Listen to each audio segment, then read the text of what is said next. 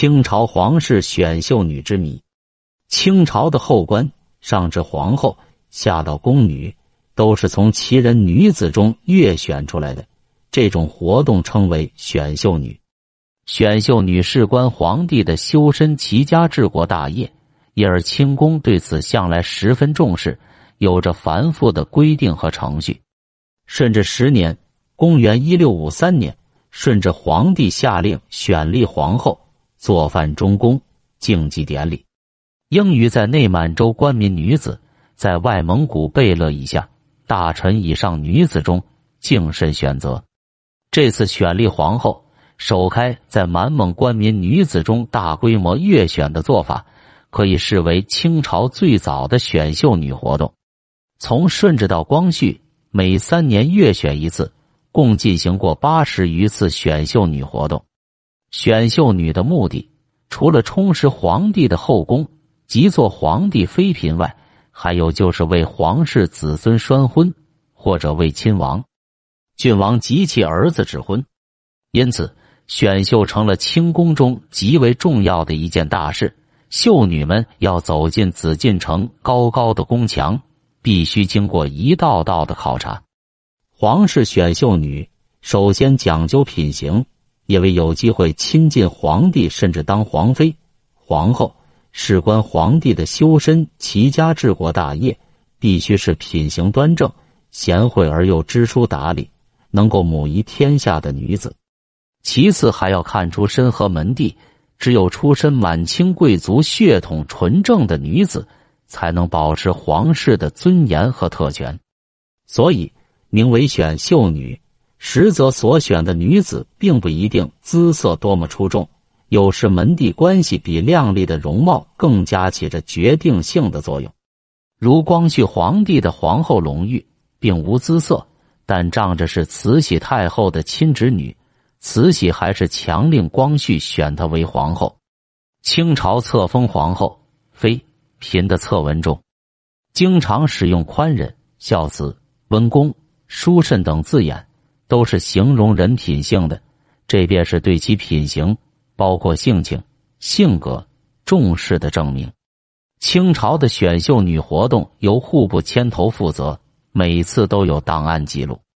首先是严格审查其属与年龄，由户部行文各期都统将本旗应阅女子年岁等逐一呈报，汇总至户部，经皇帝批示，则定日期后。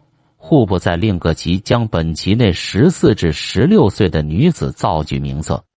顺治的时候规定，凡八旗官员家中年满十四岁的女子，都必须参加三年一度的秀女挑选；十七岁以上的女子可不参加。乾隆五年（公元一七四零年）又规定，如果其人女子在规定的年龄段内因种种原因没有参加月选，下届仍需参加月选，明令户部通行传谕八旗，所有未经选看之秀女，断不可私先结亲。实在乾隆六年时，两广总督马尔泰的女儿恒志年已过十七岁，从未入选秀女。马尔泰为此奏请皇帝为女完婚，结果遭到皇帝的斥责。到了清末光绪年间，选秀女的年龄范围更加广。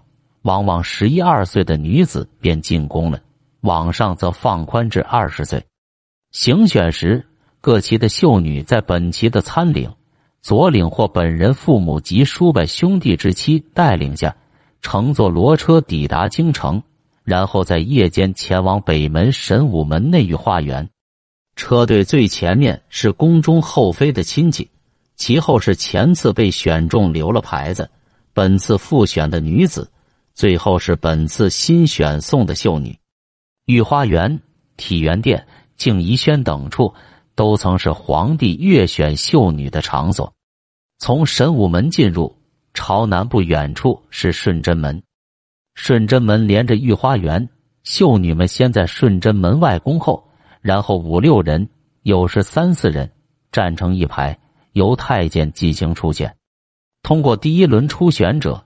太监留下其姓名牌，姓名牌上写着某官某人之女，某其人，几岁等，这称为留牌子或记名。当日中午初选完毕，被淘汰掉的秀女即有本旗的车子载还出宫，可以自由驾聘了。而留牌子的则要再进行复选。复选时是以秀锦执肘一切技艺，并观其移行当否。复选不合格的秀女同样送出宫，成为撂牌子。经过两轮筛选，留下的佼佼者还要留宫住宿一晚，进行最后考察。从中再遴选出数人报奏皇帝，择日由皇帝和皇太后亲自阅选，决定其最终命运，或是皇帝自己那为妃嫔，或是赐给亲王、王子等为妻。据记载，光绪十四年（公元一八八八年），光绪皇帝年满十八岁，慈禧太后主持了为光绪定选皇后和妃子的仪式。参加阅选的候选女子共五名，都是经初选、复选遴选出来的。其中有慈禧的侄女叶赫那拉氏、江西巡抚德馨的两个女儿，以及礼部侍郎常旭的两个女儿。慈禧坐上座，光绪势立一边，公主福晋等站在后面。在面前的长桌上放着一柄玉如意，两对红花荷包。选中做皇后的，便将如意赠给她；选中做妃子的，则将荷包递上去。光绪要在五人中选出一后两妃。光绪看上的是德馨的大女儿，便拿起如意向其走去。不料慈禧见自己侄女未被选中，忙在旁厉声喝道：“皇上！”然后努嘴暗示了一下。光绪知其意思，不得已将如意授予叶赫那拉氏。就是后来的隆裕皇后，慈禧看出光绪喜欢的是德馨的女儿，怕日后皇后有失宠之虞，于是不容光绪再选下去，匆忙命公主将荷包分别授予长婿的两个女儿，就是后来的瑾妃和珍妃。复选合格而最终未被皇帝选中的秀女，也有两种命运。一是由皇帝则配给皇室王公或宗室之家拴婚；二是留在皇宫中随侍皇帝，有朝一日再被相中，跻身后妃之列。